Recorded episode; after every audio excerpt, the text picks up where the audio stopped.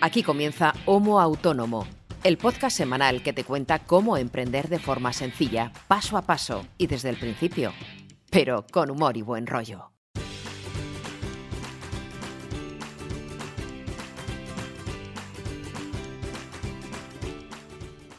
Hola, ¿qué tal? Muy buenas a todos y bienvenidos a este episodio número 87 de Homo Autónomo, el podcast de autónomos hecho por dos autónomos para todos los autónomos, ya sea de nuestro país, ya sea de fuera, que sea, nos da igual que seas primerizo, que seas veterano. En el fondo, es indiferente, porque todos tenemos las mismas preocupaciones, los mismos marrones, pocas veces alguna alegría, porque en este campo del autonomismo pues parece que lo de darnos alegrías está reñido, no, no sé qué pasa. Y bueno, en el fondo nos da igual de dónde seas, cómo seas, si estás empezando, si llevas mucho tiempo, porque aquí estamos para intentar aprender, apoyarnos y seguir avanzando, que es de lo que se trata cuando uno tiene un proyecto de emprendimiento.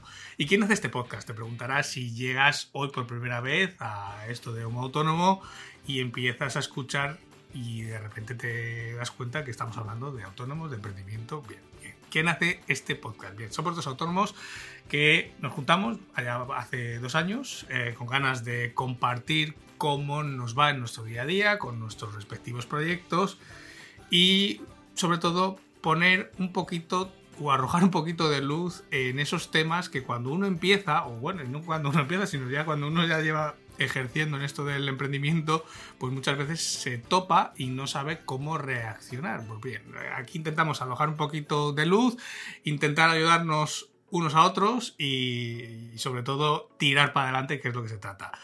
Del otro lado del cable de la fibra está mi querido amigo, compañero y casi hermano César Brito, que es copywriter, es creador de contenidos, es periodista y otras muchas otras cosas que hace genial y que me ayuda en la presentación y en los contenidos de este podcast a mí, a un servidor, que soy Ángel Martín, que soy consultor de marketing online y especialista en transformación digital para empresas, y que juntos hacemos esta locura cada sábado que es Homo Autónomo. Así que como yo no puedo hablar una hora porque me puedo quedar afónico, tengo que darle paso a Brito para que empiece a meter sus chascarrillos y sus morcillas y esto se haga un poco más entretenido.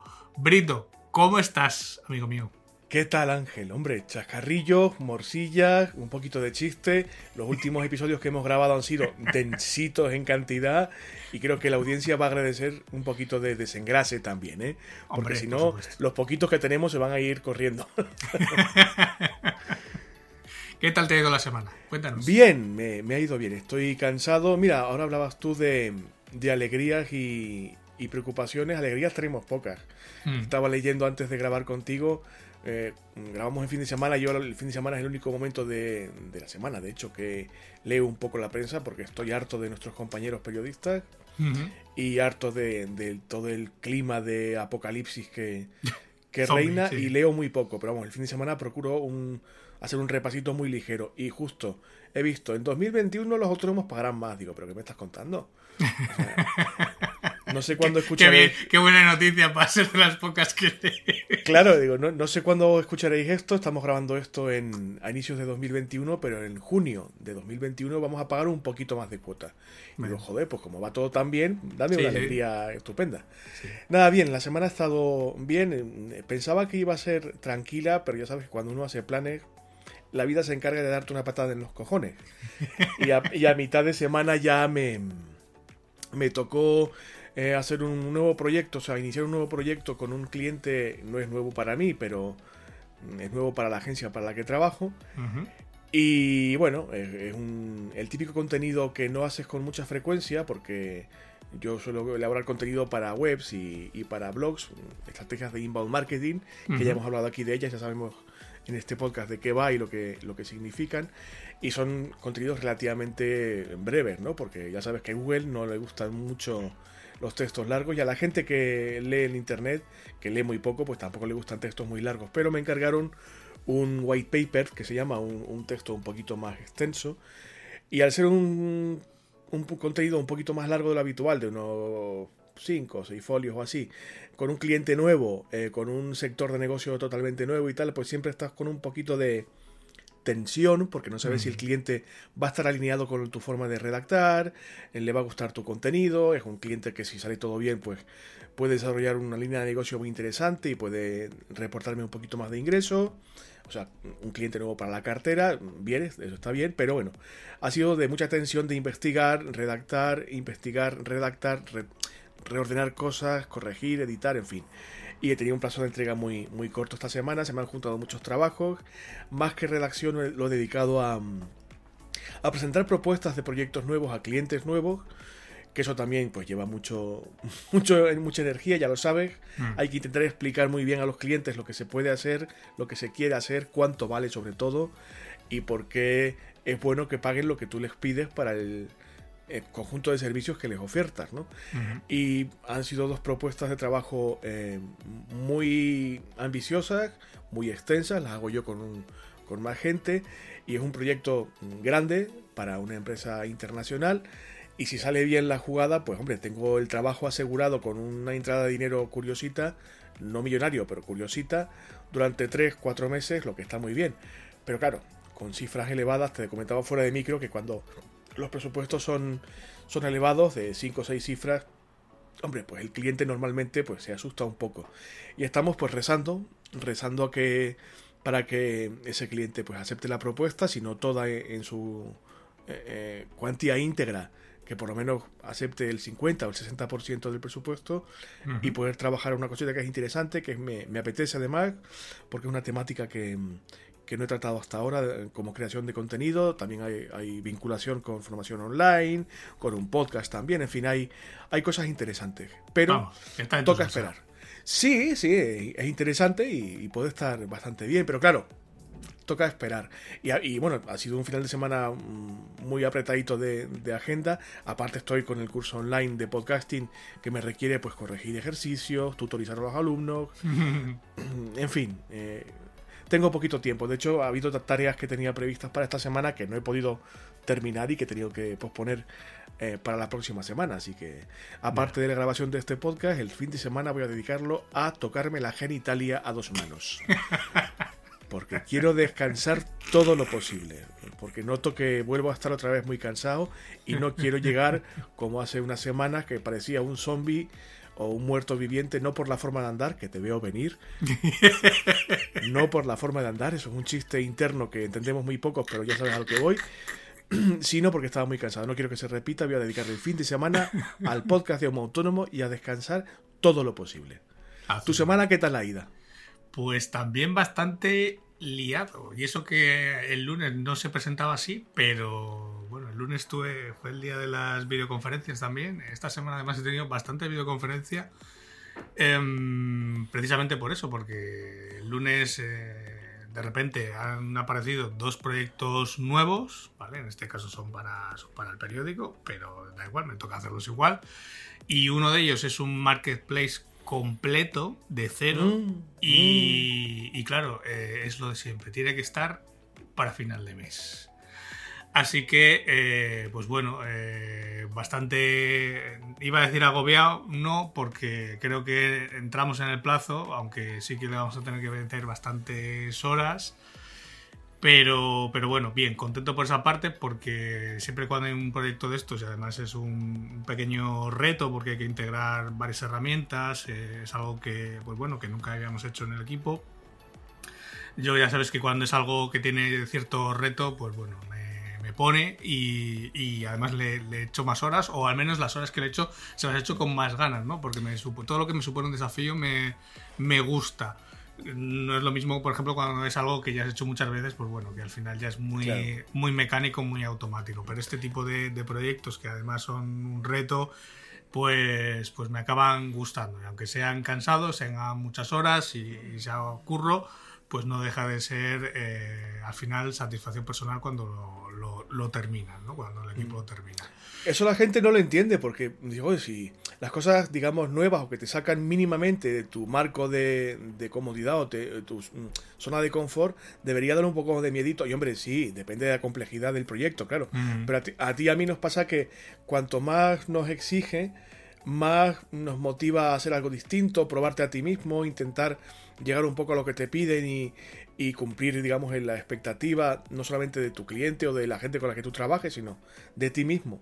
Que yo entiendo que no todo el mundo es igual, nosotros estamos un poco colgados de la cabeza, pero, pero a la gente le, suele extrañar, pero es que me parece mucho más motivante trabajar así. no, no, siempre es lo que te marca la rutina, que está muy bien porque lo controlas, tiras para adelante y sacas el trabajo bien, sino de cuando en cuando, una vez al año, dos veces al año, un proyectito de estos así de cierta dimensión que, te exija un poquito. Yo te entiendo a ti porque parece que, que cuanto más difícil, más horas le echas y más ganas le, le pones porque, porque te gusta, te, te despierta un poco la curiosidad también. Sobre todo por eso, porque cuanto más reto es, más aprendes. Al final, una cosa que has hecho muchas veces es muy difícil. A ver, siempre hay alguna forma nueva de hacer las cosas, pero es muy difícil. Eh, pues bueno, cambiar algo o hacer algo distinto, porque sobre todo porque ya es un procedimiento que lo tienes muy probado, sabes que ya está muy optimizado y es poco mejorable, pero en algo que estás haciendo completamente de cero, que te supone un reto que muchas veces no, no tienes muy claro cómo hacerlo. Es como yo digo, tener el run run eh, todo el rato en la cabeza de ahora cómo hago esto, o lo hago así, o lo hago de esta otra forma, o pruebas a hacerlo de una forma y no te convence. Y, como yo digo, me voy eh, muchas veces a la cama con el run run y por la mañana me despierto, Ay, voy a probar a hacerlo de esta otra forma, ¿no? Y ese tipo de cosas a mí es un poco lo que me da, lo que me da vidilla. Es, la gasolina, claro, la gasolina, es que es normal. Y, y en tu caso que es, digamos, la, parcela mínimamente técnica, que, es muy divertido porque hay mil formas, mil caminos. en, la, faceta que yo desarrollo casi siempre, que es la creación de contenido, eh, la rutina es peligrosa. Cuando yo llevo escribiendo para un mismo cliente más de seis meses o más de un año, resulta un reto escribir algo que tenga cierto sentido, que responda a la estrategia de marketing, que responda a la estrategia de posicionamiento SEO y que no resulte aburrido o que no se parezca un texto a otro. Y de verdad que fue francamente difícil em, salirse un poco de lo habitual, porque yo a veces me releo cosas de hace dos meses y en cuanto veo que algo se parece, aunque sea un poquito un texto a otro, digo, uy, uy, uy, no, cambia, cambia el chip, cambia el paso, o el estilo, o el enfoque, y es dificilillo. Eso cuando, cuando tío a mí nos llegan proyectos de estos, pues está de puta madre. ¿Y las clases qué, tío? Pues las clases empezamos eh, la semana que viene ya, el segundo cuatrimestre, eh, mi escuela, y bueno, pues preparando materiales como, como un loco, porque como era asignatura completamente nueva que he tenido que hacer de cero y demás, pues claro, eh, claro, la, asignatura, por ejemplo, del primer cuatrimestre, que ya es una asignatura que voy haciendo durante años, pues claro, tienes todo preparado, las diapositivas todas hechas, sí que es cierto que de un año a otro, de un curso a otro, pues cambias algunas, metes información nueva, cambias información una por otra más actualizada. Claro, aquí está todo sin hacer. O sea, las diapositivas, por ejemplo, que necesito la semana que viene, las tengo que hacer. O sea, todo, eh, todo esto lo he tenido que ir haciendo eh, a huecos, en distintos huecos durante la semana, pero preparando materiales como, como, una cosa loca. Y luego ya para desengrasar un poco y desconectar, eh, ¿te acuerdas que la semana pasada te enseñé la foto de, de, la Raspberry que me había comprado? Que es algo que yo tenía ganas de comprarme ya hacía bastante tiempo, pero bueno, nunca me había dado el punto. Y, la verdad es que la, bueno, ahora ya le, la, la compré la semana pasada. Eh, la estuve probando unos días, la verdad es que va, muy bien. Yo a ver, a este tipo de proyectos, este tipo de, aparatos, pues bueno, cada uno lo puede usar para lo que quiera, básicamente, porque puede, tiene, puede tener mil utilidades, desde domótica, desde eh, tener un, pequeño servidor en casa, eh, no sé, cada uno le puede dar la utilidad que quiera, ¿no? Yo al final para lo que lo quería era para eh, pues probar muchas veces eh, cosas que pruebo en servidores, pues probarlo aquí en, la, propia Raspberry, porque al final no deja de ser un servidor Linux, como cualquier servidor web, y sobre todo pues he estado cacharreando con ella, con, pues, con todos los contenedores de Docker y tal, pues para mí es una herramienta ahora de entretenimiento, de trabajo y de entretenimiento a la vez, porque es eso, eh, vuelvo a lo de antes, ¿no? Supone muchas veces un pequeño reto de cómo hacer esto, cómo hacer esto, pues no sé, cosas tan obvias como por ejemplo, eh, pues que la Raspberry sea accesible desde fuera de casa. Pues supone tener que investigar cómo configurar el router, cómo configurar un, dominio para que se vincule con la IP pública de tu casa. Supone este tipo de, pequeños retos que al final cuando los vas consiguiendo, porque tampoco es que sea esto la NASA ni haga falta un conocimiento muy grande, pues bueno, eh, son pequeñas satisfacciones personales que uno tiene cada, cada día, pequeñitas, pero, pero, pero muy, muy llevaderas, ¿no? Mira, yo te conozco hace muchos años, te conozco creo que bastante bien, no tanto como tu mujer, pero te conozco un poco. Yo no tengo Raspberry, no me he metido en ese mundo todavía, porque no tengo los conocimientos que tú tienes, ni, la habilidad que tú tienes, pero sí que conozco a mucha gente que sí que está muy metida. Y por curiosidad mía de sistemas Linux y todo lo que está en torno al sistema Linux, pues suelo leer un poquito, investigar y estar un poco al tanto. Y conozco a mucha gente que sí que se ha metido muy a saco. Y te conozco mucho. Como te diviertas lo más mínimo con esta pruebita que estás haciendo, te estoy viendo en menos de un año con tu casa íntegramente domotizada como para salir en, en la revista Wired. O sea, porque te conozco y sé que estas cosas te gustan y tal. Y como, como te salgan bien el primer proceso de automatización y domotización de tu casa o de lo que sea que estés implementando es que mm, Raquel te va a echar de casa. Estoy seguro. Sobre todo, le está abriendo. Eh, pues mira, el otro día probando alguna cosilla, alguna aplicación que se pueden instalar y demás.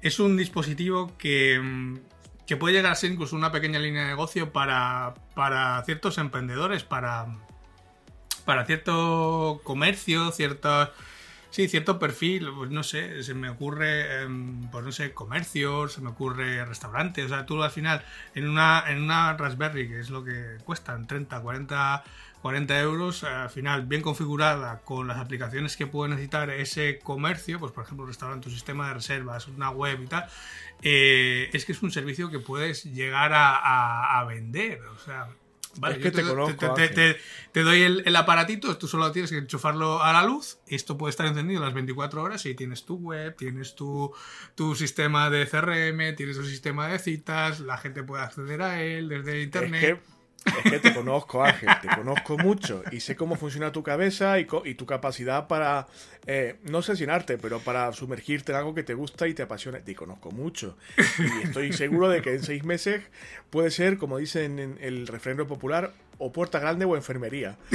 O sea, o montas en tu casa un negocio totalmente funcional y empiezas a ganar dinero casi sin querer o tu mujer te echa de casa porque no soporta los aparatejos, la automatización, etcétera. O sea, te conozco.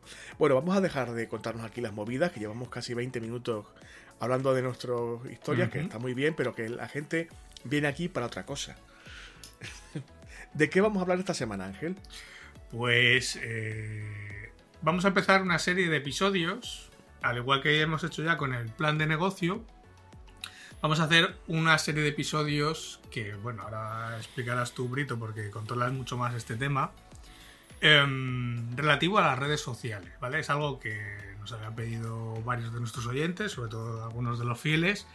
Y bueno, pues es algo que estaba ahí, es otro de esos melones que estaba pendientes de abrir y de atacar y vamos a ir entrando poco a poco en ello, en esto de las redes sociales, cómo implementarlas, cómo trabajar con ellas, qué hacer y qué no hacer. Pues bueno, si habéis visto el, este, el título del episodio, pues bueno, este, estas redes sociales para dummies, pues, pues bueno, va a ser un poco esta filosofía, ¿no? Intentar hacer una serie de episodios, unos cuantos, eh, los intentaremos espaciar o intercalar también con los del plan de negocio para que esto no sea la turra todas las semanas y empezar a desgranar qué es lo que se puede y se debe hacer en las redes sociales y en qué redes sociales y qué es lo que no se puede y no se debe hacer en las redes sociales. Esto ya, ya hablamos en su momento, creo que en el episodio 38, pero es verdad que yo hice un repaso bastante general, no, no me metí muy muy a fondo, porque eh, te, te, reconozco que me daba un poco de reparo abrir el melón de ese, del que hablas, porque si nos ponemos a hablar de redes sociales, podemos estar aquí mm, toda la vida. Es un tema infinito, sí. Claro, pasa como con el plan de negocios, que podemos estar aquí toda la vida. Yo he pensado en 14, 15 temas que pueden ser interesantes. Ahora explicaremos eh, cuál es nuestra idea de esta serie, de qué pensamos hablar. Y, he parado porque, porque si sigo, pues puedo, digamos, agotaríamos a la audiencia con un monotema, ¿no? Y tampoco es el objetivo del podcast lo he limitado a lo que yo creo que es importante. Lo, planteamos eh, tanto Ángel como yo como el típico how to eh, una, un, digamos, un, un, paso a paso para torpes. Para que me entendáis, es como las redes sociales con los ruedines de la bici. ¿Vale? Para, echar, para echar a rodar, para empezar. Claro, o sea, mm, los oyentes que nos lo pedían eh, nos decían, es que, vale, vamos a suponer que es que no tengo nada implementado, ninguna herramienta, no tengo base de, seguidores, no tengo nada, no tengo ninguna herramienta, ningún contenido, no sé cómo hacerlo, no sé cómo eh, venderlo, no sé cómo sacarle partido, ni cómo eh, pagar la publicidad, nada de nada. Vale, pues vamos a mm, meternos en ese melón, como tú decías, pero muy despacio. Vamos a intentar enfocarlo como si quien nos esté escuchando no hubiera visto una red social en su vida. Es algo que es difícil porque hoy en día todo el mundo está por lo menos en una o en dos, pero vamos a tener en mente o enfocarlo como eh, si el receptor del podcast, el, oyente de este, esta serie de podcast, no hubiera visto una red social en su vida. O al menos, voy a ir o al menos profesionalmente hablando, porque una cosa es las redes sociales para ver fotos de gatitos y, qué está haciendo eh, yo qué sé, tus amigos y otra cosa es eh, crear contenido o meter contenido para un proyecto de emprendimiento. Claro, yo voy a, voy a empezar desde el principio, principio. De hecho, hoy, si nos da tiempo, que confío en que sí, eh, daré unos mm, tips muy básicos, muy elementales, que podrían aplicarse a todos los episodios que vendrán por delante a partir de ahora, pero que los, planteamos aquí por, por cuestión de orden y de lógica y de sentido común. Eh, vamos a tratar solamente eh, las redes sociales, digamos, mayoritarias. Que mm, hay más redes sociales, es evidente, pero las que sean sectoriales o, digamos, menos mm, usadas, no es que no tengan interés, es que no, no nos daría tiempo de tratarlas todas ellas, ¿no? Pero vamos a tratar sobre todo de Facebook, Twitter e Instagram. Vamos a ir paso por paso. Ahora explicaremos de qué va esta cosa. Y un aviso, eh, salvo que nos lo pidáis expresamente, vamos a centrarnos en esto y vamos a limitarlo a estos 14-15 episodios. Puede cambiar la cosa, pueden ser menos episodios, más episodios, eh, un tema que nos pensaba ocupar un episodio, tenerlo que subdividir en dos, por lo que sea, porque se nos, devuelve como un, un tema complejo, que no voy a procurar que no sea así, pero puede haber cambios. Y sobre todo, todo lo que os contemos en esta serie de podcast y que habla de redes sociales, mm, cogedlo con muchas pinzas. ¿Por qué digo esto? Porque bien lo sabéis, los que estáis un poco más metidos en el tema de las redes sociales desde el punto de vista profesional, esto puede cambiar de hoy para mañana. Si a Zuckerberg le da por cambiar el algoritmo, el entorno gráfico, la forma en que las cosas funcionan a nivel interno en Facebook o en Instagram, eh, lo cambia por sus santos cojones y tú tienes que acoplarte, amoldarte, volver a aprender, etcétera. Esto puede pasar, no, es muy habitual, pero puede pasar una no, vez no, pasa, pasa, pasa, pasa bastantes veces, ¿eh? que a mí llama por dos y tres veces, eh, sobre todo en el, en el en la parte de Facebook Ads, cuando vas a planificar las campañas, de repente una semana te cambian todo el interfaz gráfico y a lo que estabas acostumbrado, que vale, aquí hago aquí hago el pixel, aquí hago el público, aquí hago la campaña, tal. De repente cambia todo y no encuentras nada. Te pasas tres días eh, volviendo a reaprender dónde están todas las cosas. O sea que esto pasa. Como yo voy a mm, por lo menos plantear algún episodio que otro de, mira, vete a esta web, clica aquí, haz esto, sube esta foto. Eh, voy a ir un poco con mucho detalle, aunque parezca para tontitos pero tomarlo con pinzas porque como decías tú esto puede cambiar en cualquier momento y yo no me hago responsable de la locura que implica volver a aprender, volver a ubicar las cosas, porque ya me, ya me jode a mí hacerlo para mí como para tener que, volver a explicar todo de nuevo, que si hay que hacerlo se hará, pero... Y, encima, y encima solamente con el audio que no tenemos una capa de vídeo que no es un tutorial de YouTube. claro, me encantaría poder hacerlo en vídeo, pero sinceramente estoy en pijama, no he hecho la cama y nos interesa ver mi físico espectacular tampoco. y, que, y que creo que no es, la, no es el objetivo de, de, este podcast. Entiendo que si hay mm, videotutoriales podéis recurrir a ellos. Si encontramos a Ángel o yo alguno que pueda estar bien, lo recomendaremos como hacemos siempre. Pero bueno, si queréis que os dé la turra en los auriculares de como siempre, pues vamos a dedicarnos a esto. Pero ya te digo, con, muchas pinzas. Básicamente es eso. Y el, el episodio de esta semana, aparte de esos conceptos elementales que veremos al final, lo quiero dedicar a explicaros de qué va a ir esta serie. O sea, Vale. ¿qué temas vamos a tratar? Si te parece bien, ¿eh? Sí, sí, sí, Eh, claro. y si se te ocurre alguno, evidentemente, pues puedes introducirlo en la escaleta y ya me queda como lista de temas para el futuro. No, y que poco, también está bien más o menos decir cómo va a ser la serie, porque también, pues los que nos escuchan seguramente eh, a alguien se le puede encender la bombilla y decir, oye, pues estaría bien también hablar de este aspecto o de esta herramienta o de esta, este apartado de la red social que, que no, que no se ha dicho, que no está a priori en la serie, ¿no? Y que podemos cambiar, aumentar eh, o incluso acortar, yo qué sé, puede, puede a priori estos son los temas, ¿no? Luego de Vale. aquí la lista puede ser cambiante. Bueno, pues en principio vamos a iniciar la serie con el episodio de esta semana, el 87, que veremos luego lo- los elementos eh, básicos, los conceptos elementales de que os hablaba al principio. También vamos a mm, comentar, como os decía, cómo crear un perfil social desde cero es cero. O sea, ingresar en la plataforma, darse de alta con el nombre, eh, poner la fotito, la imagen corporativa, la identidad visual, la identidad de marca, tanto en Facebook como en Twitter como en Instagram. Esto lo haremos en un episodio, si me da tiempo de hacerlo en hora, hora y poco, pues mucho mejor. También vamos a hablar de lo que hay que hacer antes de ponerse a, a funcionar en redes, que es la escucha activa. Eh, antes de ponerse a publicar como un descosido, como una descosida, es conveniente escuchar la red social, ver qué está ocurriendo en esa red social y ver dónde están eh, las dinámicas de funcionamiento que a ti te pueden venir bien, sobre todo en cuanto a tendencias, palabras clave, posicionamiento SEO, Ujú. estudiar un poco dónde te vas a meter. Vale que puedes tener un, un perfil creado, pero antes de usarlo, antes de darle eh, productividad, es conveniente estudiar. La escucha activa que se llama. A eso dedicaremos un programa. Veremos la página de Facebook para profesionales, lo que es la página de Facebook para empresas, que no tienen nada que ver con la página personal o con los perfiles, digamos, privados. Sí. No solamente en el entorno gráfico, que es lo que más eh, destaca, sino sobre todo a nivel funcionamiento, dónde está cada- colocada cada cosa, Sí. dónde está lo de las campañas de pago, dónde... Sí, sobre Eh, todo las funcionalidades que tiene con respecto a un perfil personal, que Eso son es. distintas. cómo implementar eh, apartados en la página de Facebook para que te hagan compras de productos, para que te consulten, etcétera. Que parece que no, pero bueno, tiene un par de funcionalidades que no están presentes en los perfiles privados. Eh, antes de ponerse a funcionar, insisto, también hay que hablar de la estrategia que vas a, co- a- a cometer en redes. Y a esto vamos a dedicar también un episodio, eh, que es eh, una estrategia en redes y cómo se define mínimamente qué etiquetas poner o cómo buscar etiquetas para implementar, qué hashtags en caso de Twitter e Instagram utilizar, etcétera. Del mismo modo, también vamos a dedicar un episodio al plan de comunicación digital, es decir, al plan de comunicación para las redes sociales exclusivamente.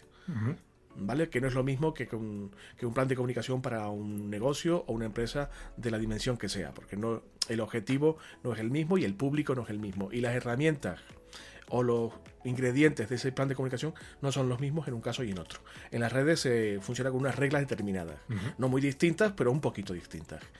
También vamos a dedicar dos episodios separados a cómo publicar en las redes sociales, sobre todo en tres episodios, en Twitter, en Facebook e Instagram. Cómo publicar me refiero a qué tipo de lenguaje usar, qué tipo de, de contenido, de textos implementar, cómo... mm, en el caso de Insta- de Instagram, por ejemplo, cómo grabar en vídeos en directo, stories, reels, etcétera. Cómo darle, digamos, vidilla a ese contenido, que no, no solamente va a ser post de texto y turra de texto constantemente. También veremos en otro episodio qué software podemos utilizar para publicar en varias redes, si tenemos más de una, y cómo, mm, digamos, automatizar el, el trabajo, que eso cuando tienes más de una publicación a la semana, o tienes, como decía antes, una estrategia en redes determinada, ya definida de antemano, pues mm, para que tengas todo con cierto orden, criterio, una mm, un coordinación a medio y largo plazo sólida y no, no te vuelvas loco con las publicaciones que hablo esta semana de esta cosa, este día de esta otra, o hoy toca publicar vídeo, hoy toca publicar audio, porque tengas todo más o menos eh, Organizado, eh, sí. Efectivamente, y hay varias herramientas para eso. Ahora, fuera de micro, me hablabas de una muy interesante que posiblemente usaremos. O sea que hay, hay mucho de lo que hablar y en un episodio hablaremos de eso también. También hablaremos de software y de herramientas que valen para medir tu influencia o tu impacto y la de los demás. Para ver, digamos, cómo está afectando tus acciones en redes sociales, cómo medir ese impacto y cómo usar los datos de verdad para ver lo que está funcionando y lo que no está funcionando. Eh, porque vale que publicar está muy bien, pero para sacarle partido, aparte de tener paciencia y trabajar mucho, como veremos ahora, eh, hace falta ver datos y, mejorar lo que haya que mejorar cuando toca y, descartar mm, líneas de trabajo que no funcionan o que no están siendo efectivas, etcétera. Eso se usa, eh, se usan software específicos para medir el impacto de tus publicaciones, para ver cómo interactúa tu comunidad con tus publicaciones, eh, digamos, identificar posibles perfiles de influencers o personas que te interesa trabajar con ellas de forma más estrecha, por ejemplo. O sea, hay mucho de lo que hablar ahí también y hablaremos en un episodio, y puede que más de uno, eh, de eso, de la medición de influencia del uso del Big Data, por decirlo así. Que no llega a ser de Big Data de, verdad, pero bueno, para que me entendáis. También vamos a hablar de cómo obtener recursos para trabajar en redes sociales. Hablo de imágenes, eh, montajes de audiovisuales, vídeos, audiogramas, eh, GIFs, memes, cosas así.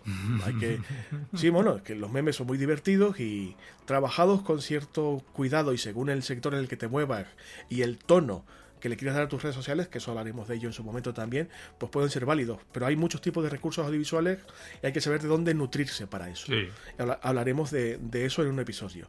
También vamos a hablar de lo que a mí más me preocupa ahora mismo, que es el, el clima y los mensajes negativos que reinan en casi todas las redes sociales, eh, la cantidad de ofendiditos que hay, la cantidad de mensajes negativos y de odio que trabajando a nivel mm, profesional te pueden causar mucho daño o pueden sumirte en una crisis de reputación determinada y es interesante saber que esto va a pasarte seguramente y cómo gestionarlo.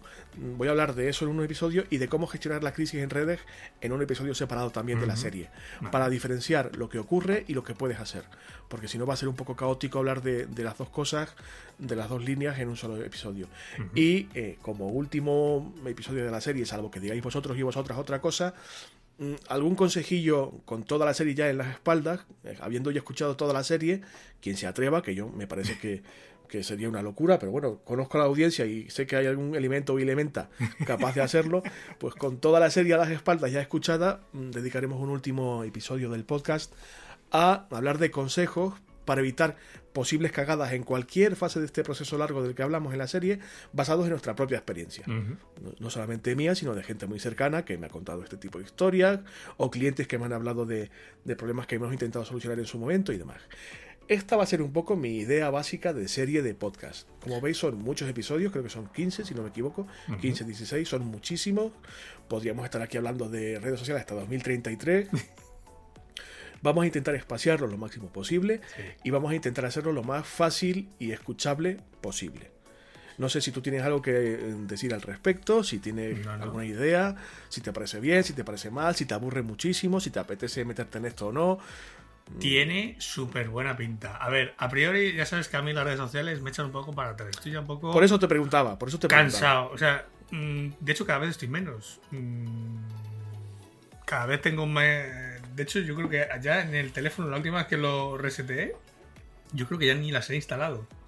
Y creo que, además, que no las he hecho de menos para nada, que es lo, que es lo mejor que te puede pasar. No echarlas de menos absolutamente para nada. Y, la verdad es que las tengo un poco abandonadas por eso, porque me he llegado a tal punto de saturación que me tenían aburrido. Y, como tú luego adelantas por ahí en, esos conceptos elementales, roban muchísimo tiempo. Y yo la verdad es que priorizo mucho el tiempo. Entonces, al final ha sido una parcela que cada vez he ido, eh, digamos, apartando o minimizando hasta tal punto de, tenerlas desinstaladas. De hecho, cuando entro, entro por alguna consulta puntual y ya está, no, pero que ni siquiera las tengo instaladas ahora mismo en el teléfono precisamente por eso, para que no me entren notificaciones, para que no gaste más batería, para, o sea, porque tampoco, no sé, ahora mismo estoy en ese momento en el que mm, de no, básicamente. Pero sí que es cierto y soy consciente de que para muchos proyectos son súper necesarias. De hecho, antes fuera de micro te hablaba de una herramienta que creo que nos puede venir bien, tanto para este proyecto como para otros. Y es algo en el que yo tengo que forzarme a dedicarle algo de tiempo, sobre todo para los proyectos, no tanto para mí, para a nivel personal, porque pues bueno, mm, tengo mi opinión personal, pero sí que soy consciente que para eh, perfil profesional y proyectos profesionales son casi imprescindibles. Entonces, eh, me parece súper bien la serie. Creo que está muy completa. Mm, no sé si el orden de algún episodio lo cambiaría, luego lo, vemos, porque sí que hay alguna cosa que me parece que debería ir antes que otra, pero bueno, eso ya es cuestión de orden, no, por otra cosa. Y, sobre todo, eh, que tú tienes esa visión más del día a día, más de, de usarlas día a día y sobre todo a los que nos escuchan lo que les va a interesar también mucho son esas herramientas eh, con el que canalizar todo esto, ¿no? Porque al final esto, sobre todo el mundo de las herramientas de redes sociales también son infinitas, ¿no? Y saber distinguir el oro de la paja, pues, pues también ayuda muchísimo, ¿no? Eh, y eso a mí personalmente también me va, me va a venir bien, sobre todo de, refresco, porque, porque hay muchas cosas que seguramente las tenga un poco eh, oxidadas. Así que genial.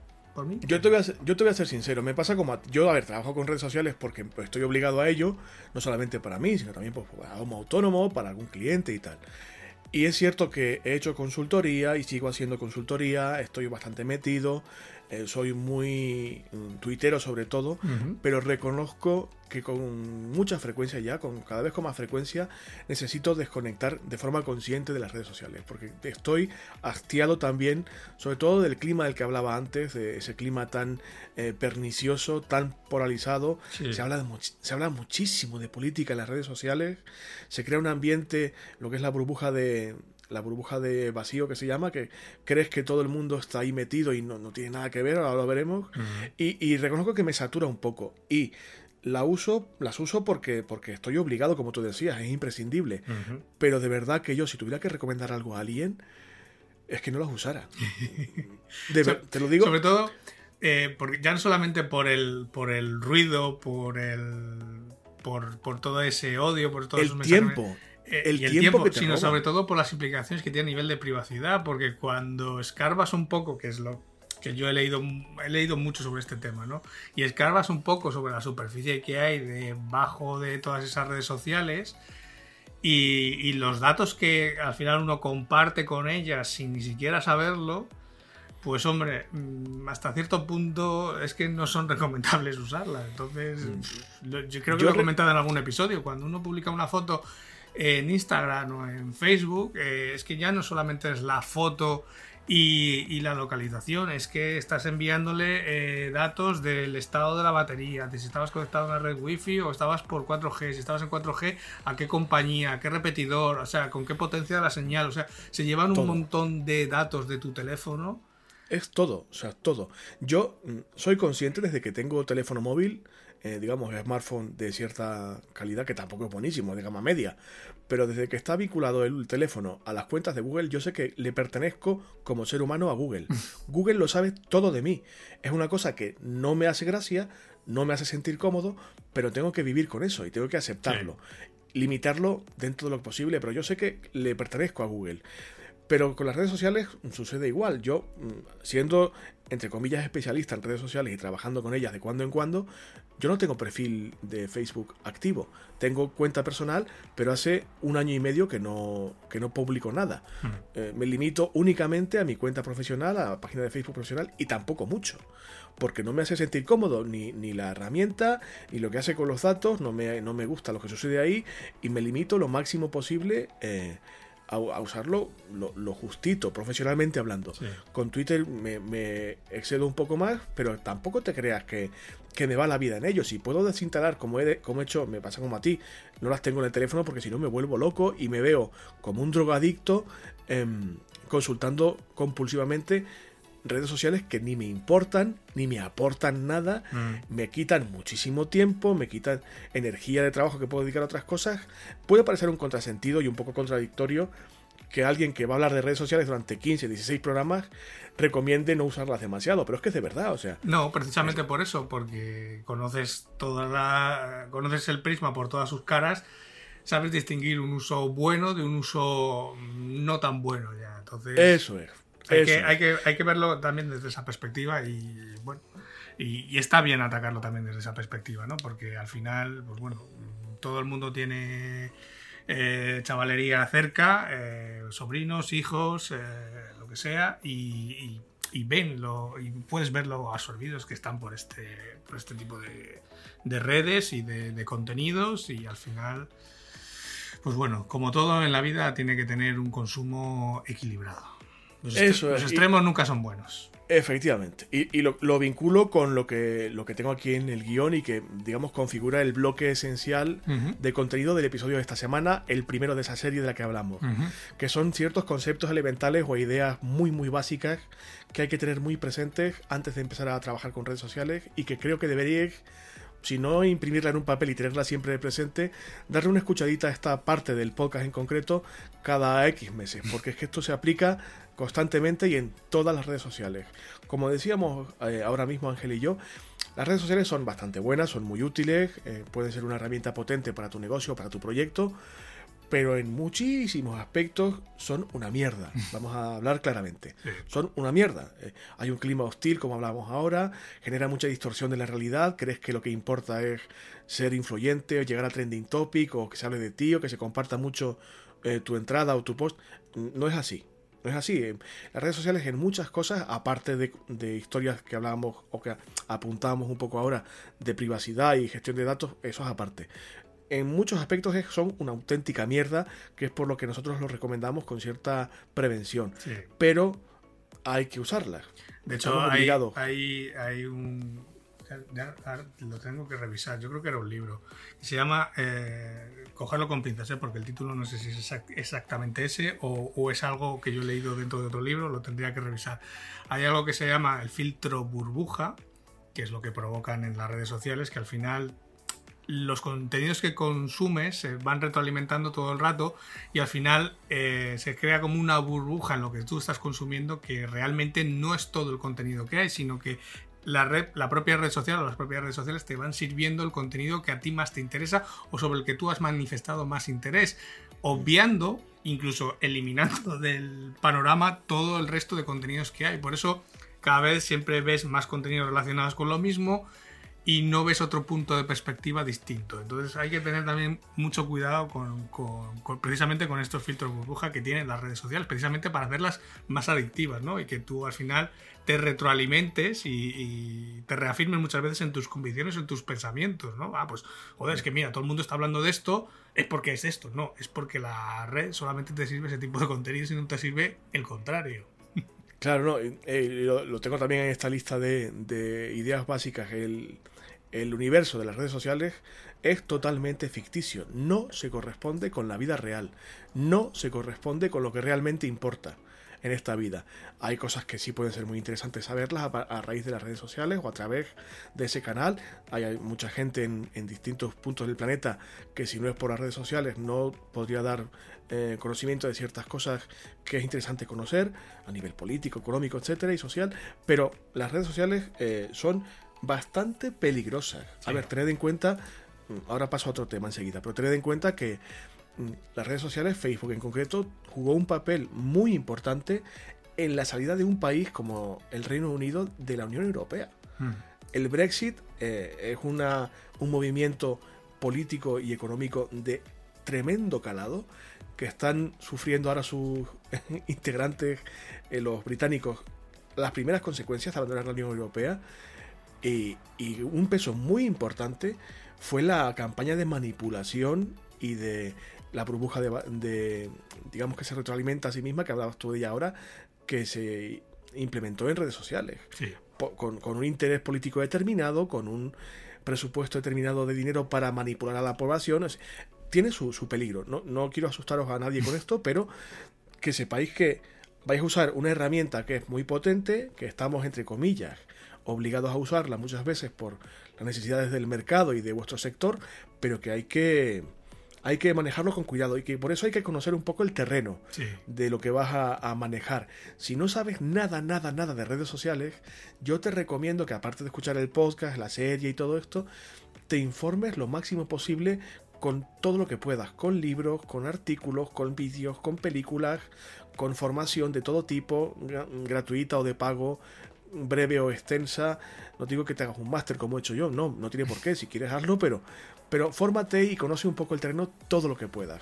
Se aprende sobre todo usándolas, pero si antes de meterte en el fregado y en el charco, en el lodazal de mierdecilla que, que son las redes sociales, mm, te puedes formar un poquito para conocer dónde te vas a meter, para conocer la jungla, cómo va, mucho mejor. Otro concepto muy, muy importante que lo ha citado antes Ángel y es una verdad como un templo. Son unas ladronas de tiempo y de esfuerzo, pero de putísima madre. Mm son muy esclavas, o sea, son muy muy esclavas desde el punto de vista del usuario. Si quieres explotar las redes sociales, de verdad, hay que trabajar mucho. Y eso te va a exigir mucho tiempo y mucho esfuerzo. Plantéate si dispones de ese tiempo y de mm. ese, esa capacidad de trabajo para un área que, en fin, como te digo, no siempre es agradable, no siempre es fácil, es muy cambiante, muy dúctil, muy fluida y en fin, requiere atención y esfuerzo. Yo puedo estar eh, monitorizando una cuenta de redes sociales de un cliente o de un evento durante dos días y acabar física y mentalmente fundido, porque realmente eh, desgasta mucho. Plantéate eh, antes de empezar si tienes el tiempo y, y, vas a poder dedicarle el esfuerzo que requiere usarlas de ese modo desde el punto de vista profesional.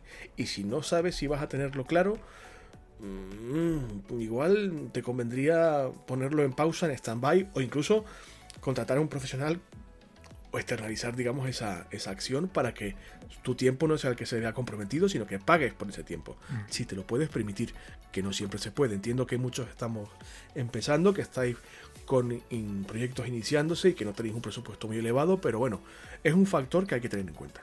¿De acuerdo? Porque, porque lo decía Ángel y, yo lo corroboro.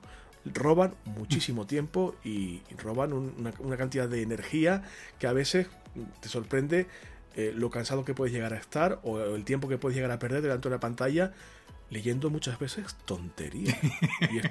Y, esto es, así. Y hay muchas veces que tenemos que publicar una cosita vinculada a nuestro proyecto porque hoy es el Día Nacional o Internacional del Colibrí de la Pampa. Y, toca hacer esto y, está en tu estrategia de redes y, bien, pero si lo miras fríamente, es una gilipollez. es una gilipollez y hay, hay mucho contenido en redes sociales muy vinculado al postureo, sobre todo en, redes sociales muy visuales como Instagram. Y si lo miras con frialdad, es una absurdez eh, tonta, superficial. Y pasarse mucho tiempo dedicado a eso es como de, ¿qué coño estoy haciendo con mi vida? Sí plantéate que esto te puede pasar, ¿vale? No es ni bueno ni malo, sino que te va a pasar. Y piensa si puedes dedicarle el tiempo o estás dispuesto o dispuesta a dedicarle ese tiempo. Lo decía también Ángel, otro concepto muy importante. Son un universo distorsionado y muy limitado, que se retroalimenta a sí mismo, no solamente por el contenido, sino por la comunidad que tú generes en torno a esa red social, de la gente que te sigue, no solamente por su perfil de edad o demográfico, sino por su perfil ideológico, político, etc. Y lo que pasa en tu red social no es lo que pasa en el mundo real. Mm. Por favor, tened esto claro. Voy a repetirlo porque parece mentira, pero es importante. Lo que pasa en Twitter, en Facebook, en Instagram, no es la vida real. Y lo que pasa ahí dentro no es tan importante. A nivel estadístico, el porcentaje de personas que usan una red social es realmente pequeño. Hay vida más allá de las redes sociales. No te dejes contaminar por lo que ocurre en la red social. Es una herramienta de tu trabajo, pero nada más que eso. Y lo que pasa ahí dentro es muy limitado y muy eh, parcial. No se corresponde con la realidad. Mm, ojo, el no darle importancia puede llevarte a cometer algún error o, soltar alguna cagadita en redes sociales que a todos nos ha pasado y nos va a seguir pasando. Y aunque sea un universo limitado, eh, puede generar un, un efecto negativo para tu proyecto, para tu imagen, para tu branding, para ti mismo incluso como persona. Y a ver, no hay que despreciar tampoco el efecto negativo que puede tener un, un, desliz en redes sociales. Lo hablaremos en la serie, pondremos algún ejemplo incluso de deslices con un tweet o una publicación de Facebook que ha llevado aparejada acto seguido una recogida de cable, un comunicado oficial, es que yo no sabía, es que yo no quería, o el mítico, es que me han hackeado la cuenta, ese no era yo. En fin, mm, es un universo limitado y no es real, pero una cagada de según qué dimensiones puede tener efectos muy reales. No hay que tampoco mm, desperdiciar la oportunidad para meterse en esto. Y por eso dedicaremos un poco en la serie un, pelín de tiempo a hablar de, cómo evitar este tipo de cosas y si ocurre, pues cómo, cómo actuar para minimizar un poco el impacto. Y em, hay que tener muy claro que el trabajo en redes sociales, como cualquier otra cosa que tenga que ver con tu proyecto, tiene que tener una coherencia y un sentido estratégico. Por eso hablamos del plan de negocio, mm. porque antes de arrancar tienes que tener mínimamente claro qué va a pasar con tu proyecto, eh, por dónde vas a ir, cuánto te va a costar, eh, dónde están los posibles obstáculos en el camino, etcétera, etcétera. Y con las redes sociales pasa exactamente lo mismo. Tiene que tener una coherencia y una estrategia que sea Mm, igual o esté alineada del mismo modo con ese plan de negocio que tengas previamente elaborado, etcétera. Porque no puedes ir eh, con tu negocio, con tu proyecto y con todo lo que tenga que ver con él a Cuenca y con tus redes sociales a Barcelona, porque no tiene ningún sentido. Todo tiene que ir en la misma dirección, con un mismo objetivo, en teoría compartido, y todo tiene que ser coherente. Por eso también incidiremos en, en la elaboración del plan de marketing y el plan de comunicación digital para las redes sociales. Y mm, para evitar también problemas de coherencia o de, o de que el público, la, comunidad, eh, se confunda un poquito, yo te recomiendo que no mezcles em, las redes profesionales y las redes personales.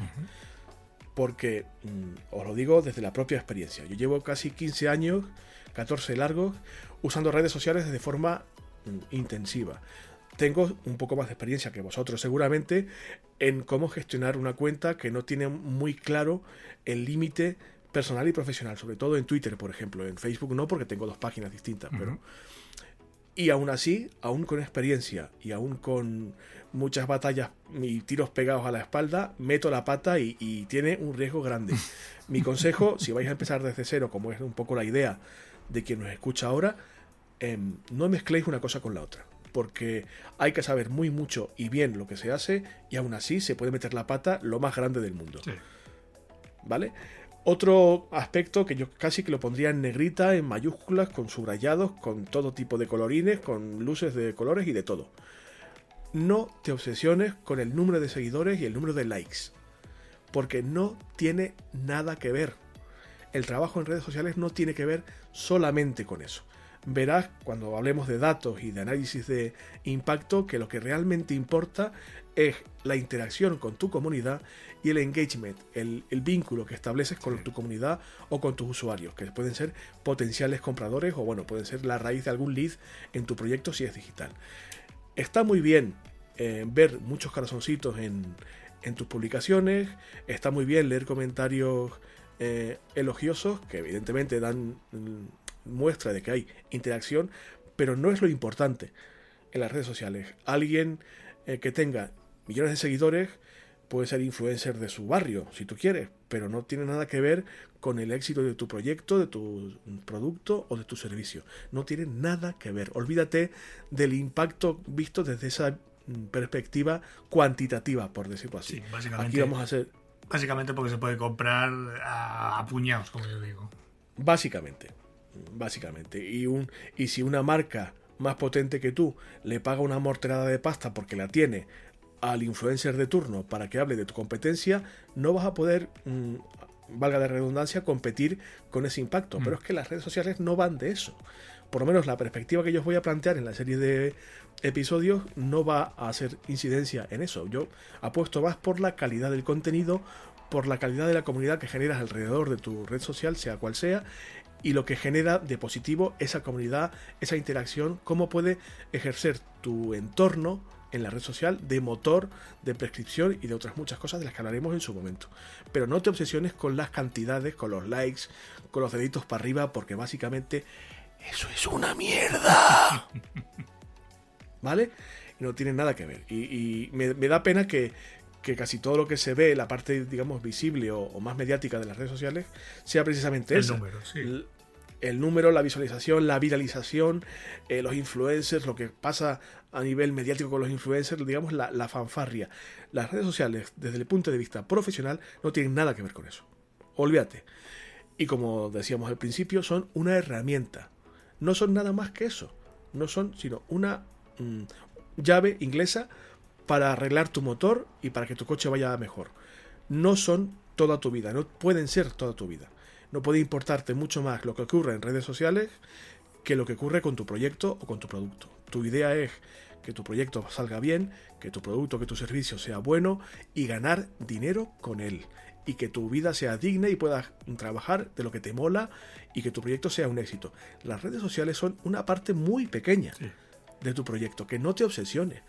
En las redes sociales es muchas veces trabajo de fontanería, sucio, incómodo, huele mal, hay que atenderlo porque no puedes tener una gotera en casa, evidentemente, pero no es tu proyecto. Tu proyecto va por otro lado. Eh, las redes sociales son una herramienta.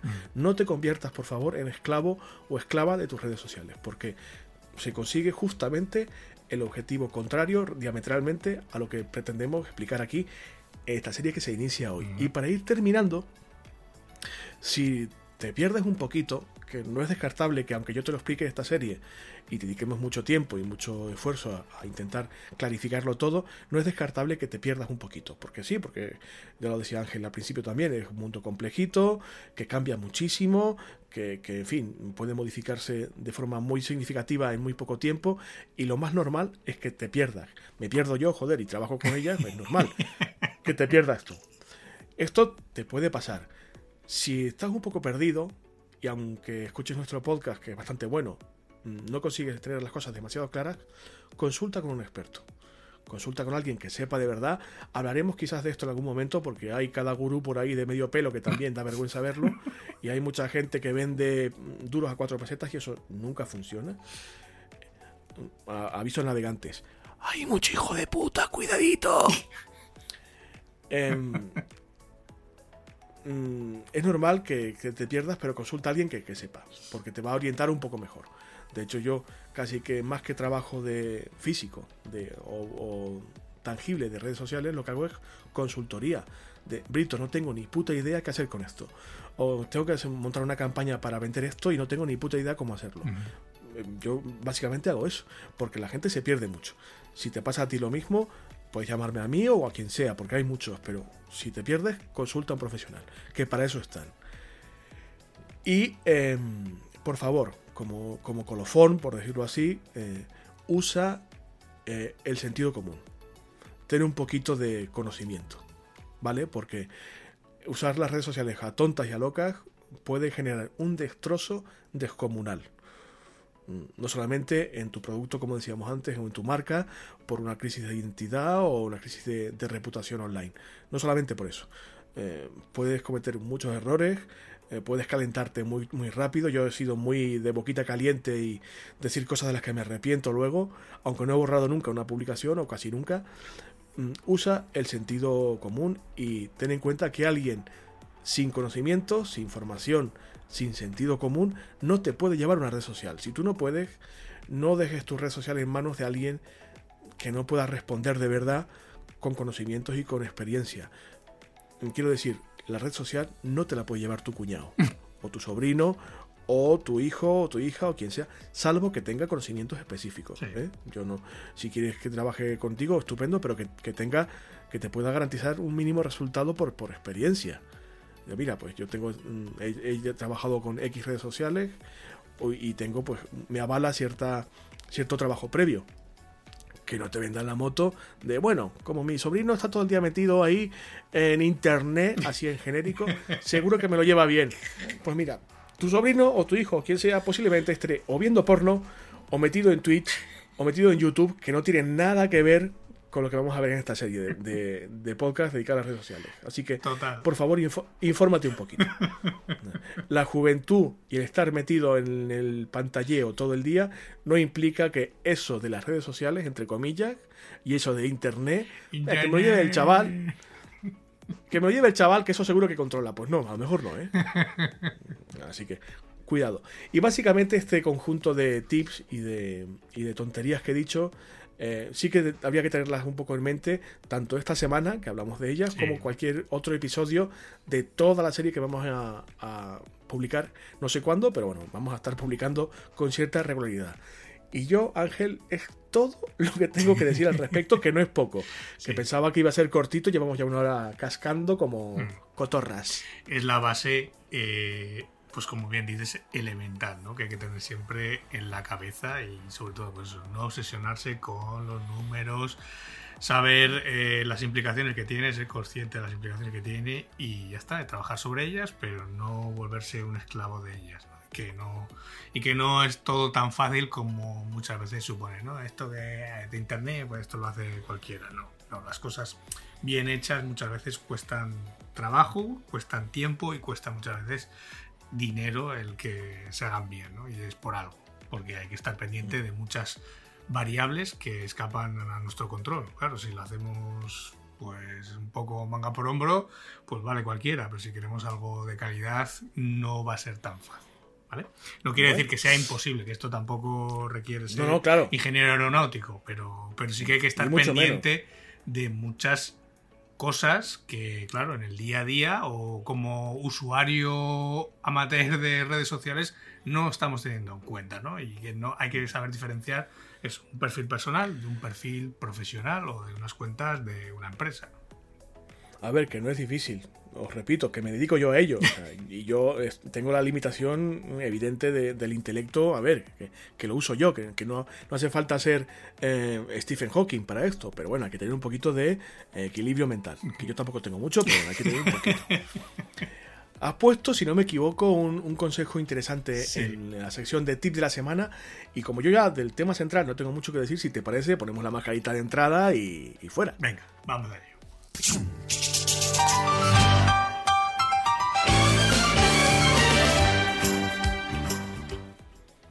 Pues había puesto uno, pero a medida que hemos ido hablando en el episodio, he puesto otro, porque cuando he citado el libro, que no sabía exactamente el título, pero sí que era exactamente ese título, del filtro burbuja, pues lo he buscado para que si alguien quiere averiguar cómo funciona la fontanería, lo que hay por debajo de las redes sociales y todo lo que ello implica, bueno, las redes sociales y, y básicamente los grandes eh, proveedores que tenemos en, en Internet, pues veas eh, Google, eh, Amazon, bueno, todo este tipo de, de, pero sobre todo las redes sociales.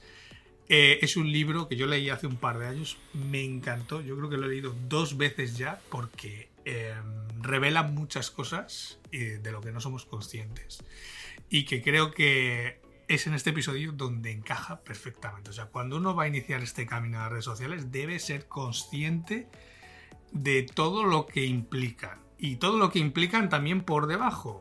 ¿Vale? Entonces lo he dejado ahí en las notas del programa para citarlo como referencia bibliográfica. Lo tenéis disponible en cualquier librería. Es un libro reciente, o sea que eh, creo que es del 2017. Yo lo leí hace dos años, yo creo. Así que, pero está muy bien. ¿eh? Es el filtro burbuja, como la web decide lo que leemos y lo que pensamos de Lee Pariser. Y el que acabas de poner Brito también de 10 razones para borrar tus redes sociales de inmediato es uno de los que tengo ahí en el, en el, en el lector pendiente, pero por- es lo típico, ¿no? Que al final siempre voy encontrando lecturas que me interesan más justo en ese momento y no lo acabo de arrancar nunca, pero me imagino que va, buenísimo. me imagino que Es va por el mismo buenísimo. camino que el libro de Lee Pariser, eh, seguro, seguro.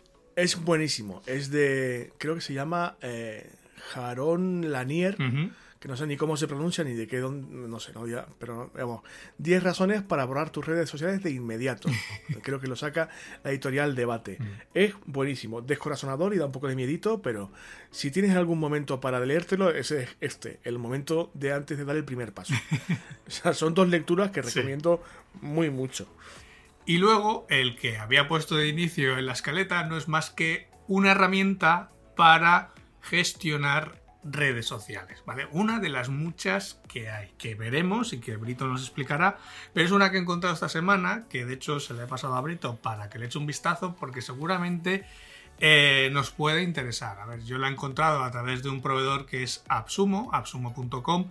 Eh, la herramienta es Postoplan, ¿vale? Que es una herramienta que podéis contratar a través directa, directamente a través de la web de Postoplan, pero yo la he traído a través de Absumo, que es un proveedor que yo normalmente utilizo, que suele colgar ofertas de este tipo de herramientas con una licencia lifetime, o sea, para siempre. Y la verdad que por el precio que tiene, que si no recuerdo mal eran 39 dólares, te da acceso a la herramienta para siempre. Si no recuerdo mal, eran, el límite estaba en que solamente podías publicar 500 publicaciones al mes, pero sin límite en cuanto a número de cuentas, redes sociales, usuarios que puedan usar la herramienta y que tengan acceso, puedes crear equipos, puedes dar permisos. Así que creo que es una herramienta que está bastante completa. La vamos a investigar este, esta semana. Se lo he puesto de deberes a Brito porque al final es el que más eh, usa este tipo de herramientas y seguramente que nos hagamos con ella porque yo creo que tenía muy buena pinta y, bueno, ahí lo dejo, ¿no? Porque al final son este tipo de herramientas las que vamos a usar en esta serie de podcast. Y, bueno, casi todas eh, gratuitas hay muy pocas, casi todas son de pago. Y es lo de siempre, casi todas tienen eh, tarifa de pago mensual y al final mes a mes pues va sumando, va sumando y es un pico. Y si podemos ir cambiando este tipo de herramientas o bien open source o bien con un tipo de licencia en lifetime, pues mucho mejor, ¿no? Yo, lo dejo. Eh, el podcast, lógicamente, no está patrocinado ni por Asumo, ni por Puesto Plan, ni por nadie.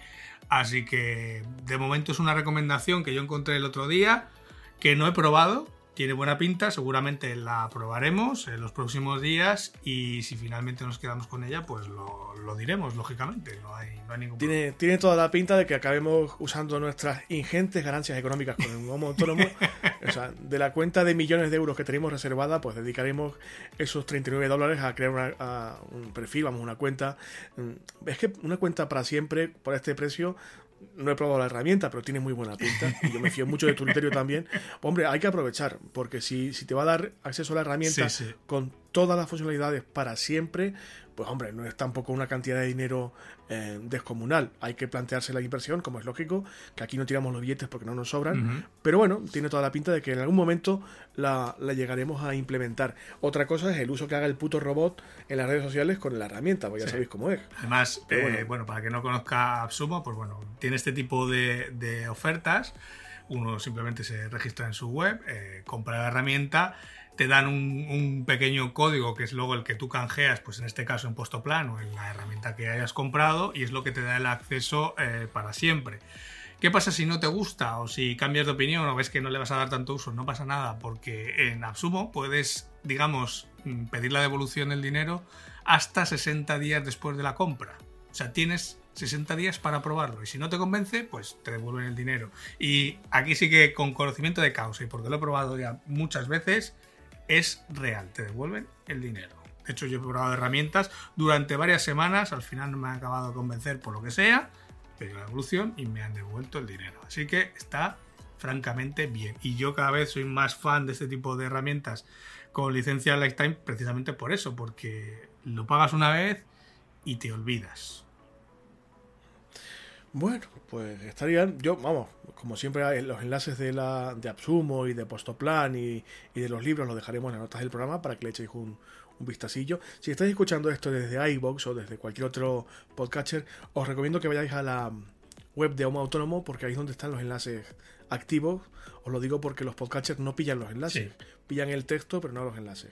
Y si os interesa el, el consultar lo que os proponemos, los links y tal, ir a la página de Homo Autónomo, no por nada, sino porque es que los enlaces están ahí, básicamente, no, no por otra cosa. Ángel, siempre nos pasa igual, ¿eh? Sí, Va a ser cortito, va a ser cortito. yo pensé que iba a ser cortito, pero veo que no, que ya vamos más de una hora. Así que vamos a ir echando el cierre, muchachos, que esta gente tiene que ir a su casa y descansar, como dice mi madre. Vámonos que esta gente querrá descansar. Pues vámonos que esta gente querrá hacer otra cosa con su Querrá desconectar, ya, querrá desconectar. Claro, claro. En fin, eh, ah, tampoco tenía mucha profundidad el episodio de esta semana.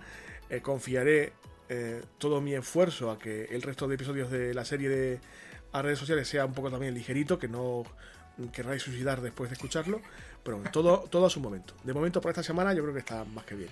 Pues sí, hasta aquí el programa de hoy. Simplemente daros las gracias a todos por acompañarnos una semana más en este episodio número 87 de Homo Autónomo, en el que hemos iniciado con Brito como abanderado una super serie, porque con 15 episodios ya es una super serie. Aquí ya vamos, vamos, de aquí a Netflix nos queda un paso de episodios destinadas a redes sociales.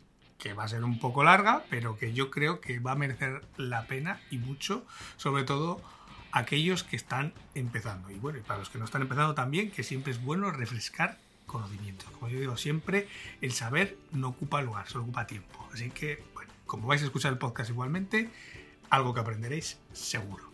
Como siempre, muchas gracias por acompañarnos, por vuestras valoraciones de 5 estrellas en iTunes, por vuestros corazoncitos verdes en Spotify, por los me gusta y comentarios en iBox, por estar también a través de Podimo, por donde sea, nos da igual, porque si los dejáis nos van a ayudar a subir los rankings y hacer que cada vez seamos más autónomos porque cada vez nos escucharán más gente y cada vez seremos más en nuestra pequeña comunidad. Un abrazo fuerte a todos los del canal de Telegram que están ahí cada semana aportando sus ideas y aportando su punto de vista, se agradece sobre todo. Y a ti, Brito, ¿qué te voy a decir? mil gracias por... Nos vamos a divertir un montón. Aportarnos tu sapiencia con las redes sociales, que seguramente todos, incluido yo, y yo me incluyo, aprenderemos un montón. Así que nada, mil gracias por la currada del episodio de hoy. Nada, hombre, estamos aquí para eso. Nos vamos a divertir, ya verás. Nos vamos a, nos vamos a pasar bien y confío en que aprendamos alguna cosita, ¿eh? Vosotros y yo también.